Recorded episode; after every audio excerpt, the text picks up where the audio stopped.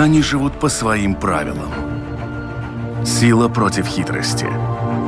Ловкость против скорости. Иногда нам кажется, что они нам подчинились. Или что знаем о них все. Но чаще это не более чем заблуждение. О нас в жизни животных и о них в нашей жизни. В программе «Дикая натура» Балтийское море постепенно превращается в озеро, и это не может не отражаться на разнообразии и качестве обитающей в нем рыбы. Если этот процесс продолжится, может случиться так, что в нашем море останутся одни шпроты, да и те в банках. А самое печальное, что повлиять на этот процесс пока не представляется возможным. Кто виноват и что делать? Об этом мы поговорим в этом выпуске программы «Дикая натура». Меня зовут Дмитрий Шандро, и мой собеседник – ведущий научный сотрудник Института пищевой безопасности, здоровья животных животных и окружающей среды БИОР Марис Пликшс. Марис, здравствуйте. Добрый день. Огромное количество жалоб от латвийских рыбаков поступает на то, что уже и ловится не так, и ловится не то, и не в тех размерах все это происходит. Э, вину возлагают и на тюленей, и еще на кучу разных факторов. Насколько действительно серьезна эта проблема в рыбном разнообразии латвийских водоемов, и что, в общем-то, можно с этим делать, и что делается? Ну, первое, что я хотел отметить, конечно, ну, когда мы были моложе, тоже трава была более зеленая, и жизнь была немного лучше. И с рыбой та же самая, да, что ну, мы как-то смотрим всегда назад, и тогда нам кажется, все было хорошо. Но надо учесть, что система развивается, и всегда ходит что-то новое, надо приспосабливаться.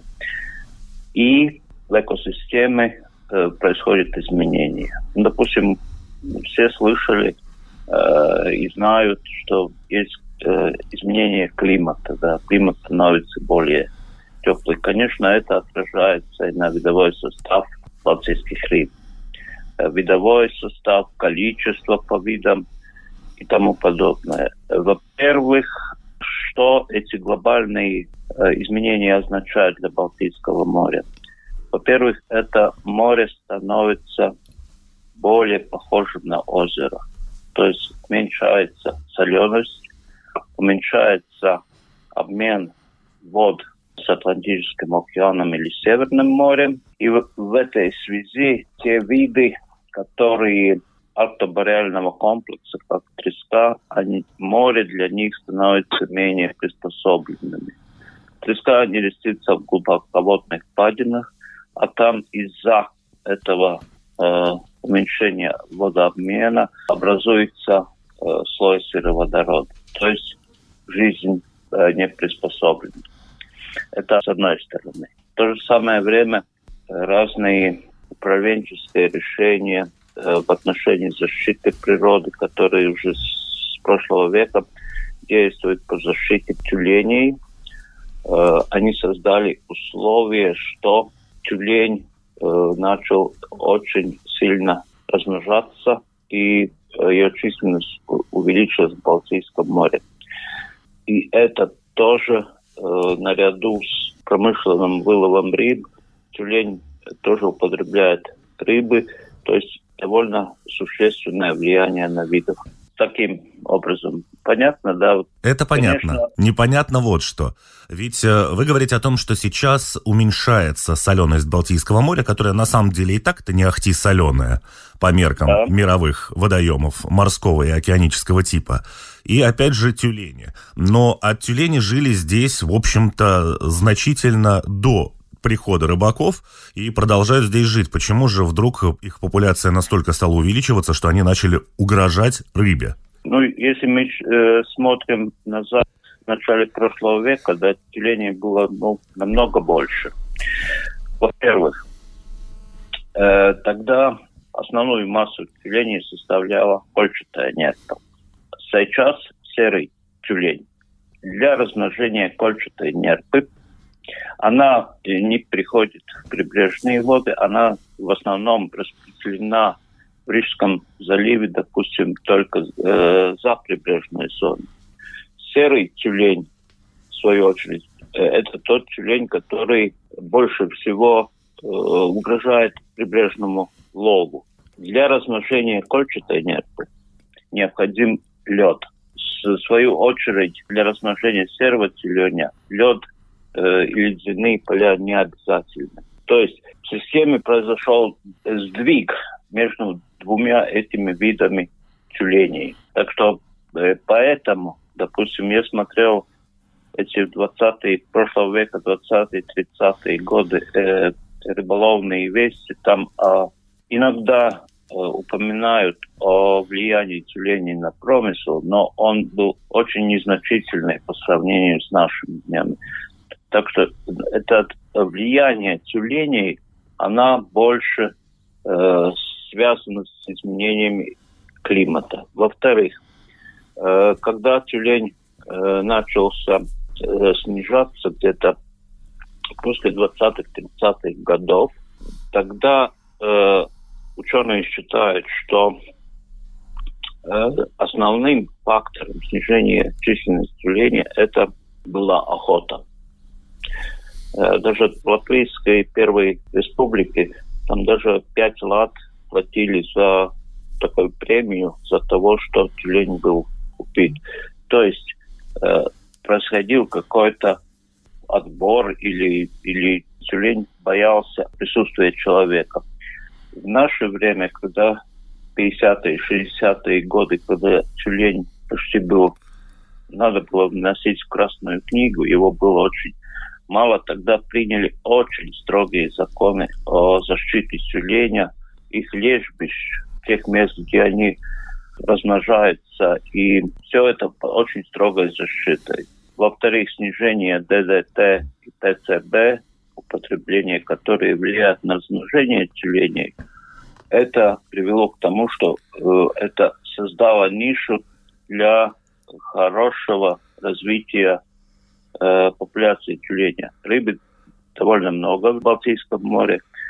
И, во-вторых, из-за этих изменений, в принципе, тюлень стал главным хищником сейчас в Балтийском море. По сравнению, если раньше это было треска, лосось, то сейчас вот это изменение ниша хищника, она ну, не может быть свободной, что кто-то должен э, ее занять. Такие вот, принципе, глобальные изменения. Ну хорошо, если мы закончим тему с тюленями. Э, в одной из ранних программ мы с вами общались, когда появилась идея сделать эксперимент и разрешить рыбакам стрелять в тюленей. А чем закончилась эта история? Там планировались глобальные исследования, планировались какие-то экспериментальные суда, которым будет позволено это делать. На каком этапе сейчас находится вот этот эксперимент? Ну, это не суда, а, а в принципе это отдельные, э, было планировано отдельные рыбаки в отдельных местах. Э, э, в принципе, э, позволить рыбаку защищать Э, э, свои орудия лова, так как сельскохозяйственный э, ущерб, который от э, лесных животных, допустим, там кабана и тому подобное. Э, в принципе, в плане это было включено, но из-за этой ситуации с ковидом он был принят только в феврале этого года.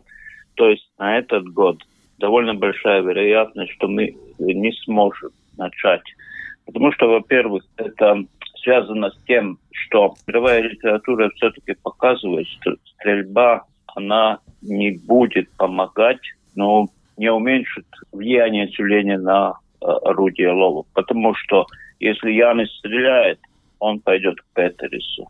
И мы не можем, допустим, в этом плане полностью покрыть все прибрежье, поскольку тюлень, он остается защищенным животным и согласно плану защиты тюленя э, в Латвии мы можем э, в лучшем случае выдать лицензию на 1% от общей численности тюленя в латвийских э, водах. Ясно. То есть на данный момент из-за всей этой коронавирусной истории, в общем-то, эти исследования так Это и не начались. отложилось на следующий год, но, но может быть, мы какие-то наш институт, если позволит ситуация во второй половине года, поскольку тюле, э, влияние тюления оно, ну, начинается после середины в основном после середины лета, да, в прибрежных водах появляется лосось, может быть, мы в отдельных местах, мы, может быть, что-то э, предпримем. Но сто процентов это э, не уверен, поскольку это зависит от разрешений, которые э, выдает Комитет охраны природы. Ясно. Хорошо, но к этому вопросу мы тогда еще вернемся, если будет к чему возвращаться. На данный момент опять откладываем все это на какое-то неопределенное время. Вернемся к рыбе. Те же их теологи, причем не один и не два, это люди, которые изучают тоже Балтийское море, говорят о том, что вот вы говорите, раньше и трава была зеленее, и, и все было лучше. Что треска раньше действительно сама была крупнее, и трески было в Балтийском море больше. При этом Евросоюз, например, все время сокращает квоты по добыче этой трески, но ситуация не улучшается. Почему? Ну, кроме того, что вы говорите, что море становится менее соленым, менее благоприятным. И опять же, те же их теологи говорят о том, что в те же 90-е годы латвийские рыбаки очень не гнушались тем, что по сути браконьерничали. Э, да, я согласен. Но э, почему треска становится э, более толще? Это опять, во-первых, ну, это не доказано сто процентов. Два фактора. Первый – это тюлени. Тюлени являются организмом, который переносит паразитов, которые э, паразитируют в треске печени. Печень трески – это ну, такой резервуар энергии. Это с одной стороны. С второй стороны, очень важный момент для трески – это морские беспозвоночные питания. Не только рыба. Рыба дает энергию, но для развития тоже нужны аминокислоты, которые находятся э, в морских э, позвоночных, которые находятся на дне моря. В свою очередь, это изменение климата и уменьшение обмена вод э, с Северным морем э, создает эти безжизненные зоны в Балтийском море и численность э, допустим, тех же самых морских тараканов, она очень сильно снизилась. То есть треске не хватает э, такой, ну, качественной, полноценной пищи для нормального развития.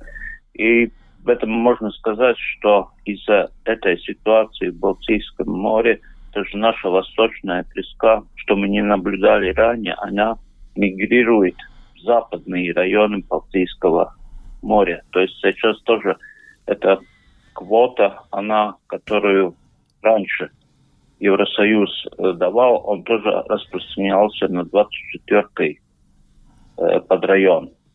Э, ну, сейчас последний год э, специализированный промысел трески вообще запрещен. Она может быть только как прилове.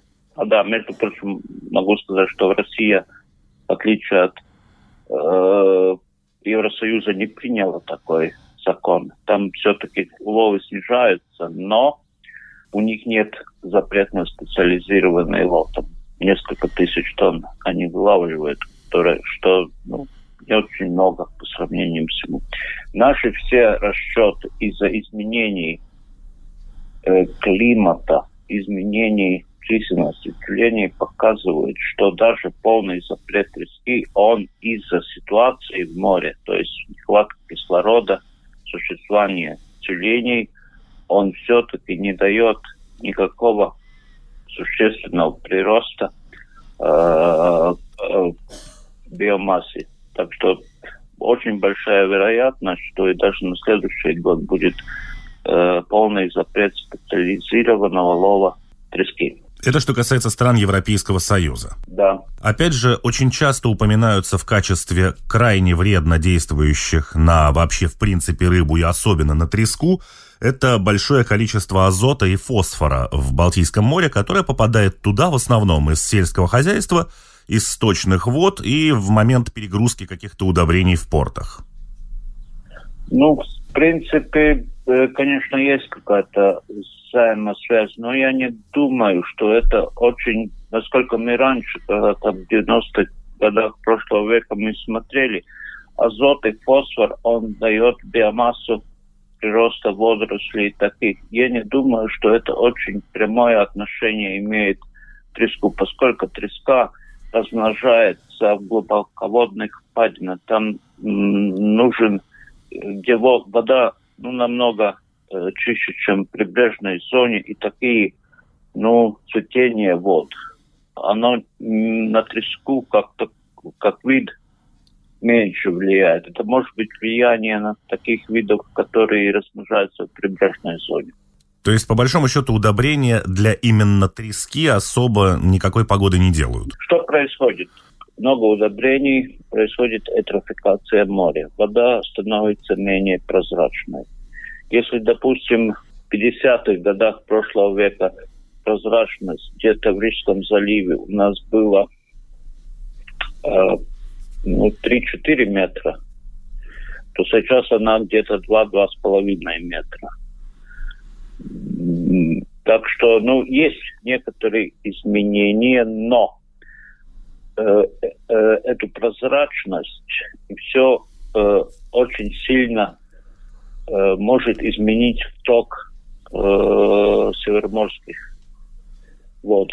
Если вода нет, получается, что у нас э, сток рек э, имеет большее значение. Конечно, это дает э, ну, такую более существенную этрофикацию моря. Э, что это еще значит? Допустим, есть виды, которые более приспособлены к этрофным водам. Это вот карповые рыбы. В свою очередь, виды, как, как окунь, судак, допустим, прибрежная зонка менее приспособлены к этрофным водам. Их численность э, может быть под угрозой снижения или ну, не будет такого бурного э, развития. Допустим, если мы смотрим в прошлом веке, да, 20-е 30-е годы в море было очень мало плотвы, ерша, которые сейчас у нас в прибрежной зоне очень сильно э, развились. Так что, ну, это чистая связь эйтрофикации вод в прибрежной зоне моря. Эйтрофикация более ощутима именно в прибрежной лове, может быть даже э, в Рижском заливе, поскольку это закрытый э, водоем. Я почему затронул тему того же азота и фосфора? Дело в том, что в Беларуси было сделано исследование как раз-таки тоже на тему Балтийского моря, и они говорили о том, что огромное влияние оказывают те же птицефабрики, какие-то заводы, где не очень качественные системы очистки сточных вод, и те же крестьянские хозяйства. А мы все прекрасно знаем, что в Беларуси, в общем-то, и с производством все достаточно масштабно, и это, в общем-то, и аграрная страна. И это не страна Европейского Союза. Поэтому получается, что все меры, которые принимаются внутри ЕС, обходят стороной э, ту же Беларусь.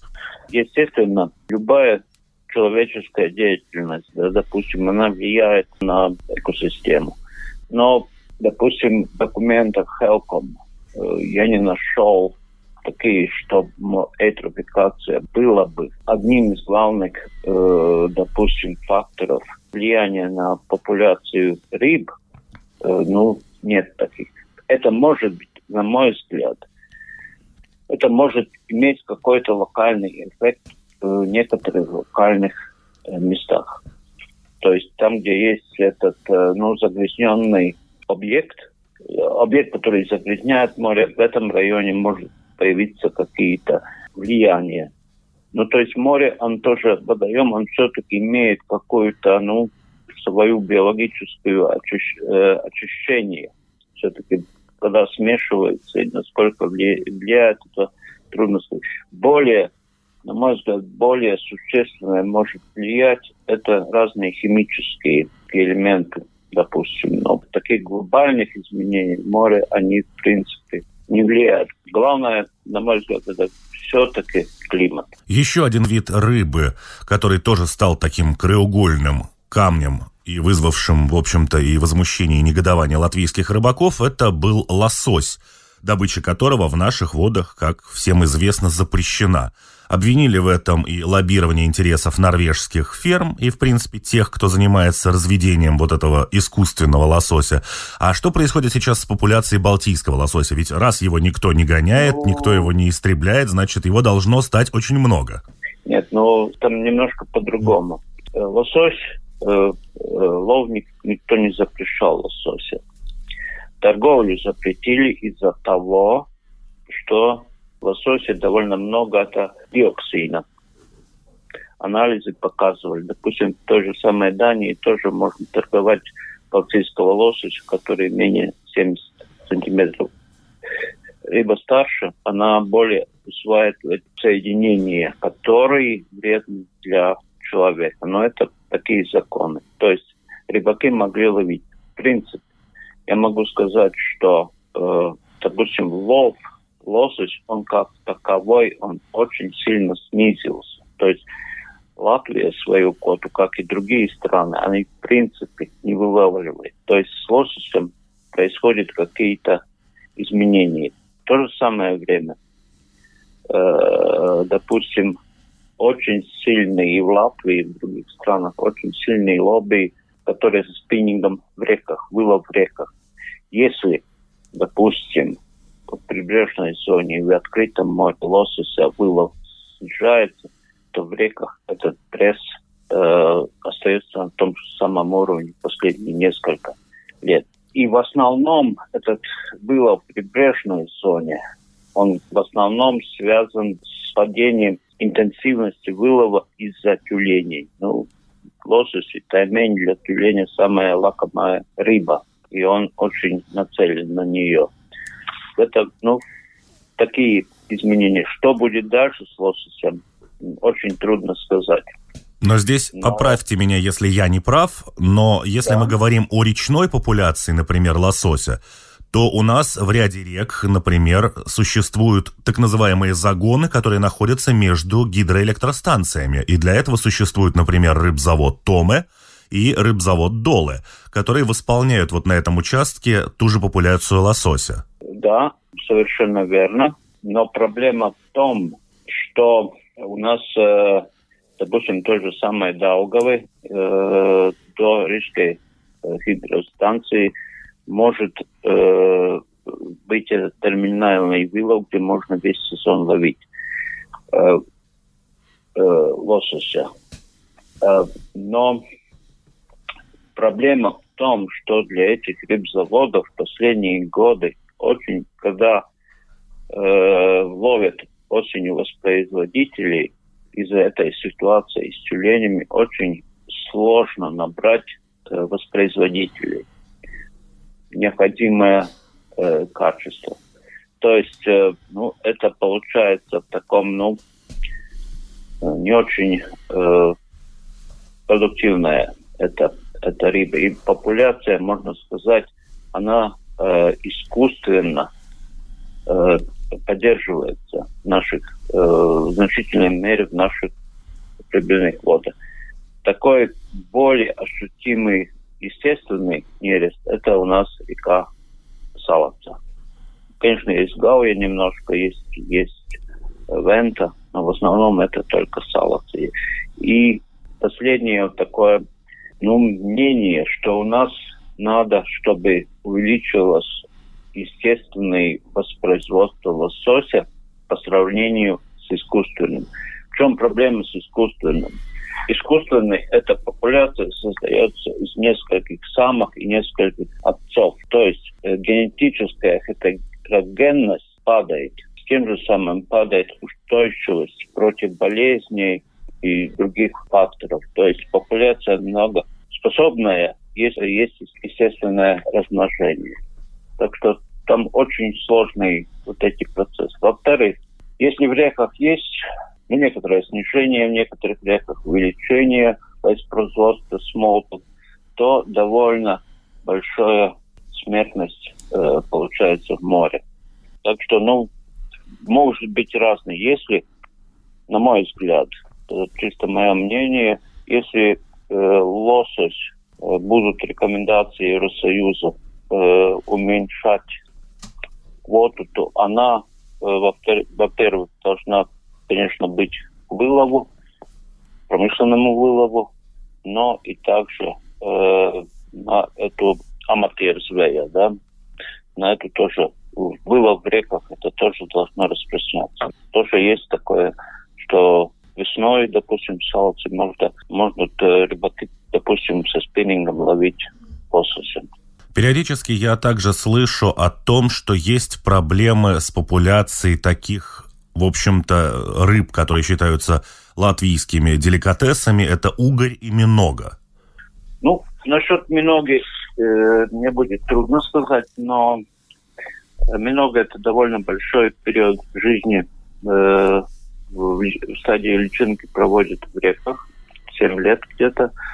Есть естественные циклы, но чтобы много э, было какое-то ну, снижение, э, это может быть э, изменение между годами, но такого большого снижения не ожидается и не может быть. Главное снижение в Миноге началось где-то в прошлом веке, 60-х годах, когда построили Рижскую гидроэлектростанцию. Даугава была сам, одна из главных рек для размножения миноги. После этого, благодаря этому ну, регулированию промысла, то есть сколько можно этих э, мереж ставить и в которых реках как-то вот это и в котором периоде, то есть это как-то ну, эту систему э, удержало. С угрем, да, с угрем это большая проблема, но надо сказать, что мы Латвия – это маленькая часть от всей системы, поскольку уголь в Латвии ну, не воспроизводится.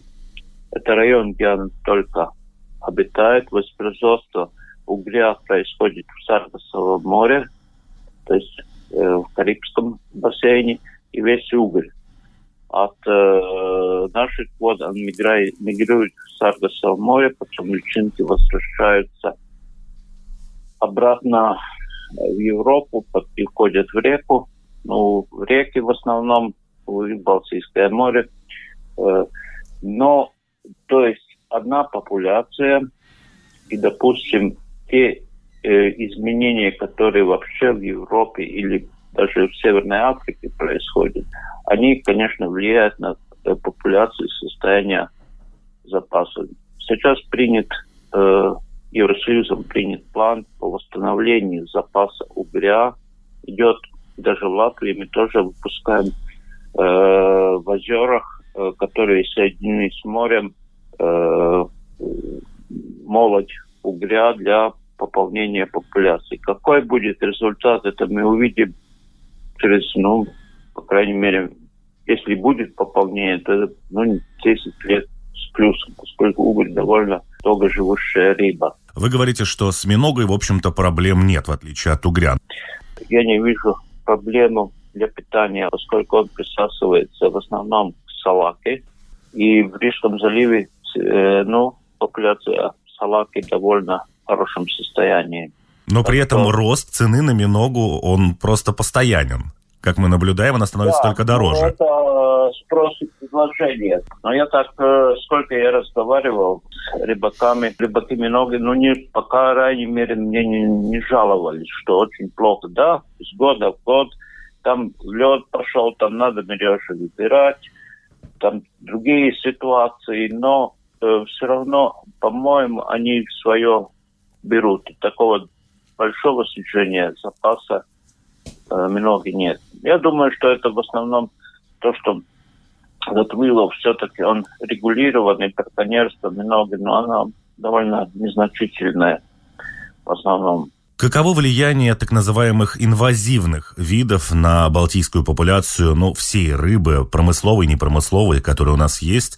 Насколько известно мне, тоже очень много возлагают вины на того же, например, бычка, который появился в наших водах. Да, ну тут, э, конечно, надо сказать, что это, ну, я бы сказал, палка с двумя концами. Во-первых, э, инвазивный, э, любой инвазивный вид, он влияет на экосистему, экосистему и создает конкуренцию какому-то определенному виду. Э, допустим, э, этот э, черноморский бичок, он конкурент такими видами, как камбала, тюрбом, поскольку в основном он питается морскими моллюсками.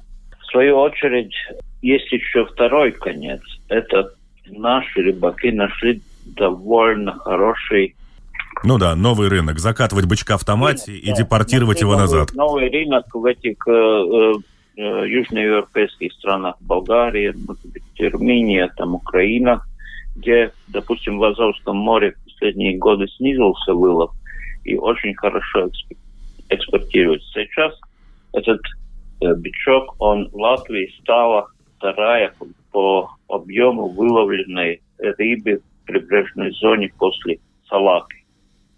Ну, около одну тысячу тонн в году вылавливают, и цена э, несколько раз больше, чем, допустим, тот же самый салака. Если это было вначале только в открытом прибрежье, то сейчас в отдельных местах, как Роя, Салацгрива, э, там, где есть эти морские моллюски, каменные грунта, там тоже э, этот промысел довольно сильно развивается. Насколько это долго продлится, очень трудно сказать. Если э, есть уже несколько примеров в Балтийском море, если бичок выедает все моллюски, его не, нечем питаться, увеличивается смертность, и он уходит в другие районы. Так что очень сложно сказать. Мы, допустим, в открытой части моря в этом году попробовали оценить, э, какая биомасса примерно этого э, инвазивного бычка может быть э, в латвийских водах, где-то около 10 до 20 тысяч тонн. Такой очень приблизительной оценки. То есть это довольно много.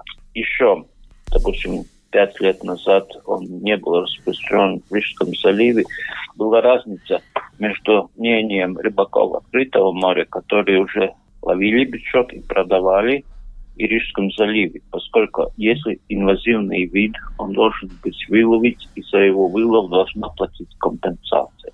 Сейчас ситуация поменялась. В обеих районах рыбаки заинтересованы все-таки ловить этот бычок. Вы говорите о том, что если бычок выедает э, тех же моллюсков каких-то, и ему нечем больше питаться, он просто уходит в новые какие-то воды. Он ищет, э, или он умирает, или он ищет, ну, если нет питания, то воспроизводство снижается, есть какие-то ну, естественные циклы э, любой рыбы, да, и он уходит в другие места, или умирает, или уменьшает численность, потом моллюски восстанавливаются, через какое-то время бичок появляется обратно.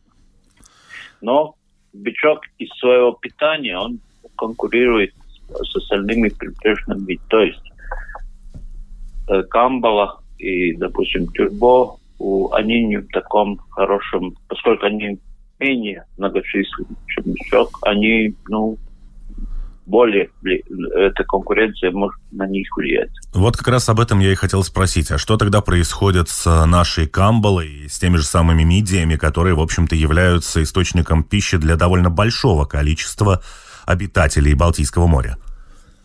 Ну, это есть конкуренция, да. Ну, там э, мы, мы никак не можем там искусственно мидии воспроизводить, увеличивать э, эту базу. Ну, да, такое влияние есть. То есть, на мой взгляд, бычкам надо, если возможно, поскольку этот период промысла, он довольно короткий, апрель-июнь где-нибудь, ну, надо их его ловить чем больше, чем лучше. Так что, ну, в любом случае, он влияет на общую численность и э, биологическое многообразие прибрежных зон. Для того, чтобы подытожить все, о чем мы с вами на этот раз говорили, Насколько я понимаю, главная проблема, которая сейчас э, присутствует в Балтийском море для популяции рыбы, для разнообразия видового, это изменение климата и это изменение состава воды. В чем, в общем-то, отчасти виновны и люди? Э, естественно. Э, я думаю, что это так, так есть. Но еще что я могу сказать? Я думаю, что, может быть, в этот период менее мы можем э, обвинять рыбаков. Если, допустим, в прошлом веке, 90-х годах, э, что вот эти изменения был перелов э, очень многих видов и, и, и тому подобное, то сейчас такой ну, ситуации вроде бы э, не наблюдается. То есть, э, ну, это изменение через, через климат, через э, вот эти загрязнения, может быть, в какой-то мере. Это главное, на мой взгляд, сейчас.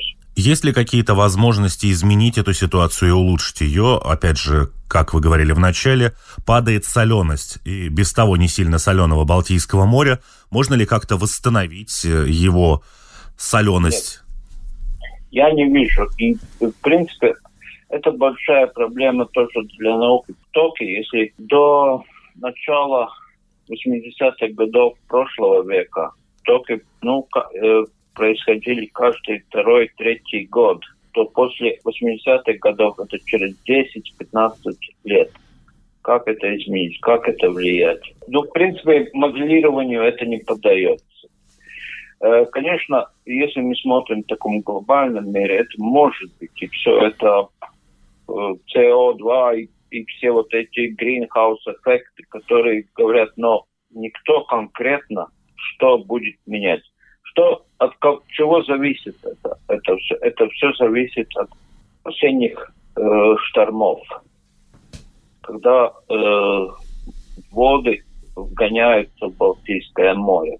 Эти шторма плюс какой-то уровень стока в рек, когда уровень моря поднимается, и есть между пресноводной и соленой водой какой-то градиент, который происходит э, э, ток, с одной стороны, происходит глубоко, по глубинной зоне, а эта пресная вода, она выходит в Северное море, повер, поверхностные воды. Вот это, вот это считается водообменом.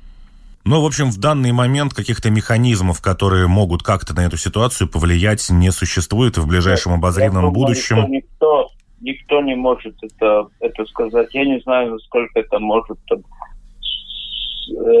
уменьшение этих СО-выбросов и все, насколько это влияет. Но так конкретно сказать, я думаю, что никто, никто вам не берется сказать это. Можем ли мы говорить о том, что спустя лет еще 15-20, ну то есть в ближайшем обозримом будущем, а с точки зрения экологии буквально завтра, в Балтийском море вообще останется одна салака? Ну, с салакой в, в открытом Балтийском море с салакой тоже не, не очень не очень. Да, то есть и салаки не останется. И салаки не останется. Шпрот, может быть, останется. Но шпрот вот этот, который шпрот влияет более, чем остальное, влияет э, промысел. Это еще вид, для которого соленость не играет такого большого значения, но играет температура и э, кислород. Он размножается в э, верхних слоях воды до 70 метров глубины. Так что э, для шпрота пока еще э, эти все условия довольно э, приемлемы. Если в Рижском заливе салака идет вверх, благодаря вот этим теплым периоду, если э, в прошлом веке ее было мало, был холодный период, если будет холодная зима, э, салаки будет э, неурожайное поколение, и наоборот. Что значит теплое? Теплое это позволяет рано развиваться зоопланктону, питание для личинок, питание для молоди салаки и хорошо. Море, э, к сожалению, там может быть и промысел влияет, поскольку есть заинтересованность некоторая, там довольно большая смертность салаки, но там запас не так благоприятно развивается, как, допустим, в Рижском заливе. И, наверное, последняя рыба, о которой хотелось бы узнать. Ее знают рыбаки, причем в основном под всякими нецензурными названиями. Одно из них, это из самых приличных, она называлась казарага. Это такая мелкая рыбешка, очень колючая. Ее было очень много в море, ее было очень много в реках и озерах. И она очень сильно мешала вот этим э, рыбакам-любителям, как раз объедая с э, наживки. Сейчас, в последние, я не знаю, уже лет, наверное, 10 ее практически не видно. А что с ней произошло? Ну, в принципе, не знаю, я думаю, что э, мы так э, по нашей оценке, ну, э, численность не очень-то уменьшилась. В принципе, этот колючка, она в основном тоже вид, который приспособлен к петрофным водам, поверхности. В Рижском заливе мы делаем гидроакустическую съемку салаки, допустим, он очень сильно э, довольно, э, ну, тоже численность меняется, но по нескольким годам трехиговой э, колючки довольно много. В то же самое время, если смотреть из балтийских э, всех съемок, то в последнее время мы констатируем, что эта колючка, она более распространена в шведской прибрежье, то есть западной части Балтийского моря. Хотя у нас ее численность ну, намного меньше. Но я, надо сказать, что она тоже имеет очень большое значение в экосистеме.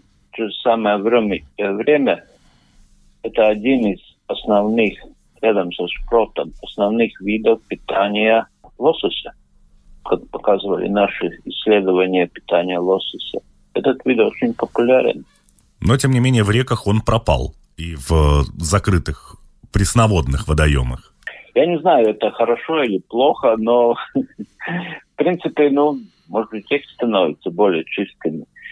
Раньше я помню, даже это, ну, он считается тоже как э, промышленная рыба, она довольно жирная и для, ловилась несколько тысяч тонн, допустим, в Рижском заливе, в, Курск, в Курском заливе э, во время Советского Союза он ловилась как ну, техническая для масла, для муки и тому подобное, да.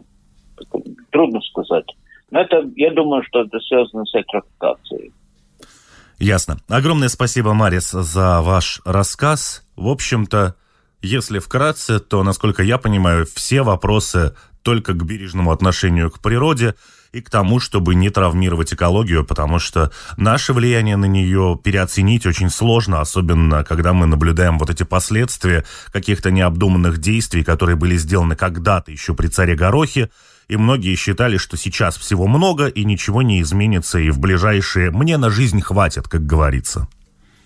Не, ну тут вы полностью э, правы. Мы, может быть, не все знаем, как как и что влияет, но экосистеме связи очень много и тесные.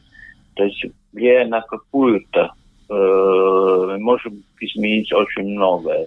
Так что, ну, во-первых, надо стараться понять, исследовать это. Если не знаем, то тогда это и пробовать воплотить или использовать. Всего доброго, Марис. До, До свидания. свидания. Они живут по своим правилам. Сила против хитрости. Ловкость против скорости. Иногда нам кажется, что они нам подчинились. Или что знаем о них все. Но чаще это не более чем заблуждение. О нас в жизни животных и о них в нашей жизни. В программе «Дикая натура»